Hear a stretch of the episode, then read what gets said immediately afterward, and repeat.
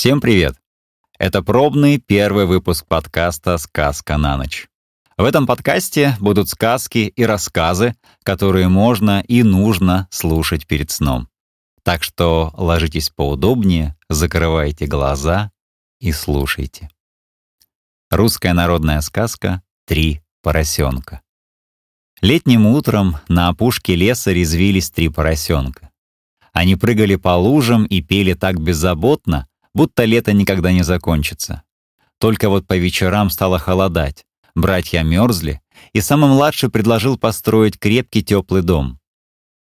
Мысли о том, что пора прекращать игры, так расстроила двух других поросят, что строительство было решено отложить на попозже. И только когда холод стал совсем нестерпим, началась наша история. Старший поросенок так торопился побыстрее вернуться к играм, что построил не дом, а маленькую хижину из соломы. Я хочу построить дом, веселиться, чтобы в нем, танцевать, скакать, играться, ни о чем не волноваться.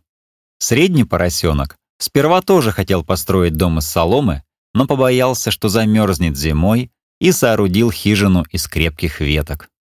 Увидев, что дом старшего поросенка готов, и тот уже прыгает на солнышке, он поторопился и просто-напросто накидал сверху листья, мох и запел.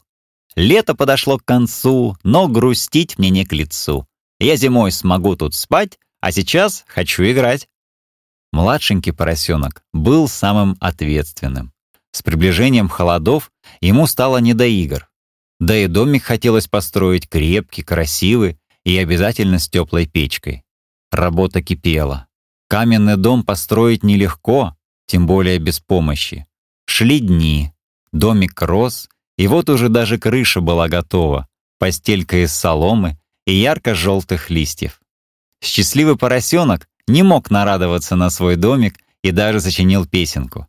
«Я не быстро строил дом, безопасно будет в нем.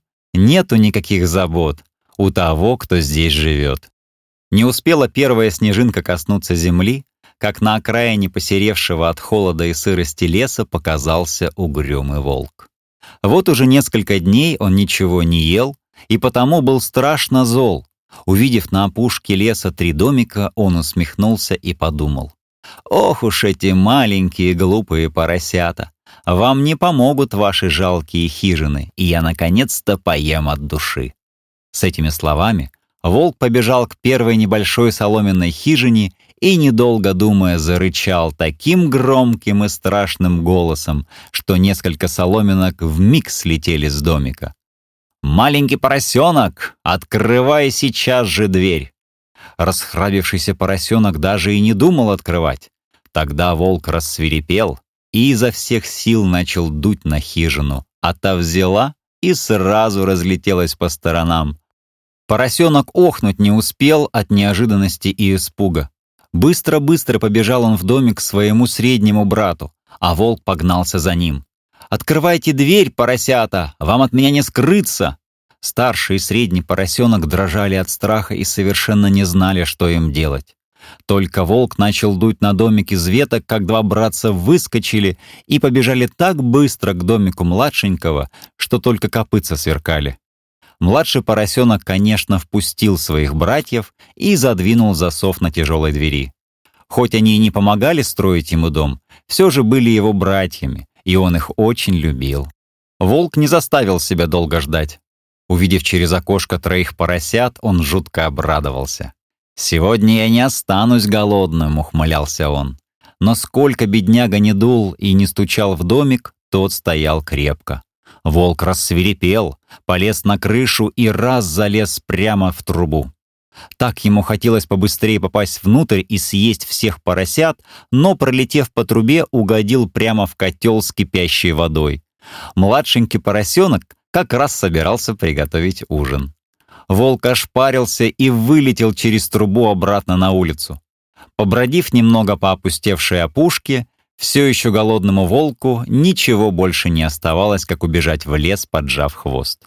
А три поросенка прожили всю зиму в теплом, уютном домике. Поросята, поросята, очень дружные ребята. Им и горе, не беда, будут вместе навсегда. Шарль Перо. Кот в сапогах. Один мельник, умирая, не оставил своим трем сыновьям никакого другого наследства, кроме мельницы, осла и кота. С разделом недолго возились и обошлись без чьей-либо помощи. Старший брат взял себе мельницу, второй — осла, а младшему дали кота. Он долго горевал, что досталось ему такое небольшое наследство. Братья, думал он, договорившись между собой, могут честно зарабатывать себе кусок хлеба, а мне, несчастному, придется умирать с голоду. Только вдруг кот, который слышал эти речи, но не подавал и виду, что их серьез слушал, и говорит спокойным, серьезным тоном. «Не горюй, хозяин, а дай ты мне лучше мешок, да закажи мне пару сапог, чтобы не больно было ходить по кустам, и увидишь, что не так ты обделен, как думаешь». Хотя владелец кота и не слишком полагался на его обещания, однако, зная, какой он мастер разными хитрыми манерами ловить мышей, зная его ловкость, подумал, что, может быть, кот и в самом деле поможет ему в несчастье. Когда коту доставили то, чего он просил, он храбро надел сапоги, повесил мешок на шею, взял в передние лапки веревочки, которыми мешок задергивался, и пошел в лес, где водилось много кроликов. В мешок он положил отруби и травки. Растянувшись как мертвый, кот ждал, чтобы какой-нибудь молодой кролик сунулся в мешок покушать брошенных туда приманок. Едва он улегся, как уже мог праздновать победу. Молоденький кролик вскочил в мешок. Кот сейчас же затянул веревочки и, радуясь своей добыче, немедля пошел к королю. Кота впустили в покое его величества. Войдя туда, он отвесил королю низкий поклон и сказал, «Вот, государь, кролик. Господин маркиз Карабас, таким именем вздумалось коту украсить своего хозяина, поручил мне поднести вам этого кролика в подарок». «Скажи своему хозяину», — отвечал король, «что я благодарю его и очень доволен». В другой раз кот спрятался в пшеницу, опять-таки со своим мешком, и когда туда зашли две куропатки, задернул веревочки и взял обеих. Потом он и их отнес королю, так же, как кролика. Король благосклонно принял и куропаток. Таким образом, кот два или три месяца носил королю дичь от имени своего хозяина.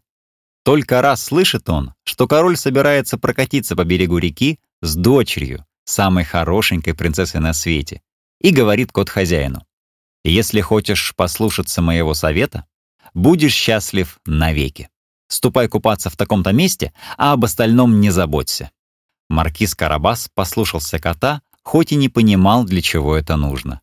Только купается он, а король едет мимо. Вдруг кот как закричит «Помогите! Помогите! Господин Маркиз Карабас тонет!» Король высунул на крик голову из кареты и, узнав кота, который столько раз приносил ему дичь, приказал своим слугам скорее бежать на помощь господину маркизу Карабасу. Пока бедного маркиза вытаскивали из реки, кот подошел к карете и доложил королю, что в то время, как его хозяин купался, мошенники унесли его платье, хоть он кот, и кричал караул изо всей силы. А Плут сам же спрятал платье под большой камень. Король сейчас же приказал своим слугам принести господину маркизу Карабасу самый лучший костюм и усадил гостя в карету прокатиться. Кот, радуясь, что намерение его начинает приходить в исполнение, побежал вперед. Попались ему крестьяне, косившие лук. Кот и говорит им, «Эй вы, крестьяне, если вы не скажете королю, что лук этот принадлежит господину маркизу Карабасу, смотрите у меня, всех вас в порошок сотру». Король действительно спросил крестьян, «Чей это лук?» «Господина маркиза Карабаса», — отвечали они в один голос. Угроза кота их напугала. А кот все бежит впереди. Встречаются ему люди на жатве. Он и говорит им, «Эй вы, жнецы, если вы не скажете, что все эти хлеба принадлежат моему господину Карабасу, смотрите у меня, всех вас в порошок сотру». Король, проезжая через некоторое время, пожелал знать, чьи это видны хлеба. «Господина маркиза Карабаса», — отвечали жнецы. И король порадовался этому вместе с маркизом.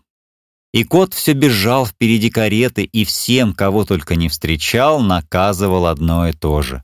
Король был изумлен громадностью состояния господина маркиза Карабаса. Наконец кот прибежал в прекрасный замок, принадлежавший людоеду, который обладал нигде не виданными богатствами. Кот, который имел осторожность предварительно навести справки о том, кто такой этот людоед и какие за ним водятся таланты, попросил позволения представиться ему, говоря, что он не смел пройти мимо замка, не явившись к нему на поклон.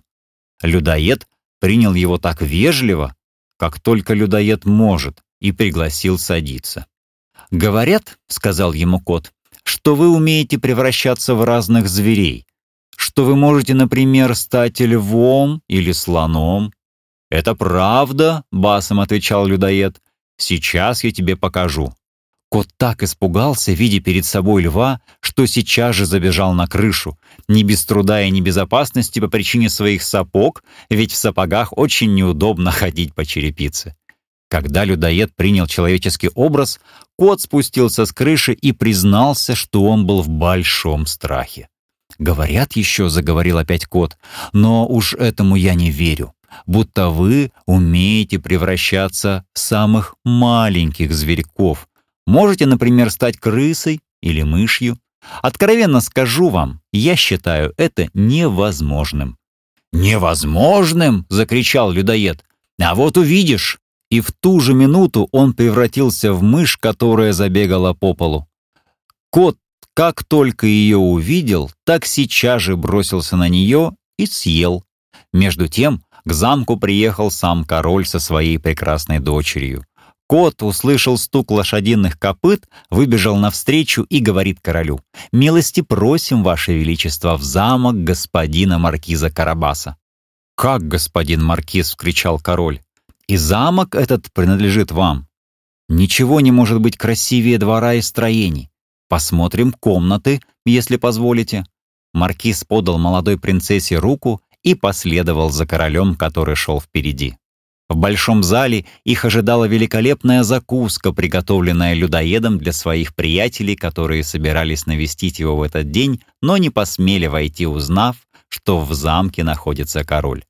Короля очаровала доброта господина маркиза Карабаса, так же, как и принцессу. Видя, каким маркиз обладает несметным богатством, король, отдохнув, вдруг сказал, «Не хотите ли, господин маркиз, быть моим зятем?» Маркиз, конечно же, согласился на такую большую честь и в тот же самый день женился на принцессе. А кот зажил с ними в большом достатке и уже больше не ловил мышей, может, только иногда для развлечения.